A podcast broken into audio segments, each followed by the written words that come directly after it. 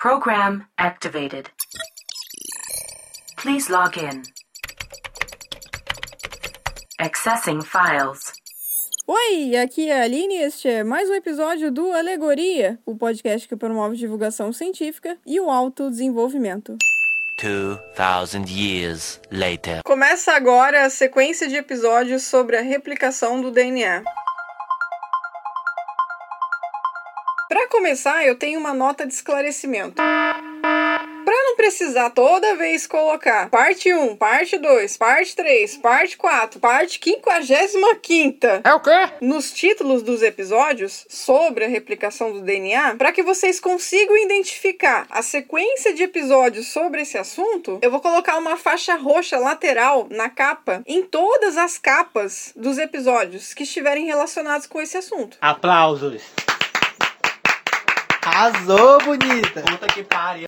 Para que vocês consigam ter uma visão geral das partes e do todo, todo o processo de replicação partiu para a alegoria da casa de alvenaria. Vocês estão ligados que existe várias formas de se construir uma casa, não é? Não sei. Nunca nem vi. De madeira, alvenaria, steel frame, drywall, wood frame, container, trailer, motorhome, enfim, infinidade de possibilidades diferentes de casas. É verdade. Só que no Brasil, a casa mais comum de se encontrar no país todo é a de alvenaria. Que merda, sabia não? Então, imagine que você pretende construir a sua casa em breve, uma casa de alvenaria. Do que você precisa para construir essa casa? Não sei. Eu não entendi, mas tô compreendendo. Primeiro, dinheiro. Muito dinheiro, diga-se de passagem, ainda mais agora em 2021.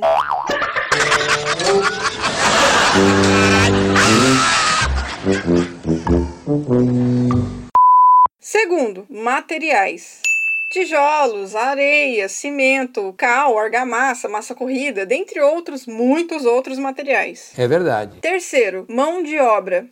Engenheiro, arquiteto, pedreiro, eletricista, encanador, dentre outros. É verdade. Com o dinheiro, você compra os materiais e contrata mão de obra especializada para construir essa casa. E os profissionais irão basicamente fazer o quê? Não sei. Basicamente, pegar todos os materiais que você comprou, dividir em grupos e usar esses grupos de materiais em etapas. Faz sentido. Alguns materiais serão utilizados primeiro, enquanto outros materiais serão utilizados por último. Faz sentido. Na primeira etapa, por exemplo, o cimento é um dos materiais que serão utilizados primeiro, porque, obviamente, ninguém começa uma casa de alvenaria do zero sem cimento.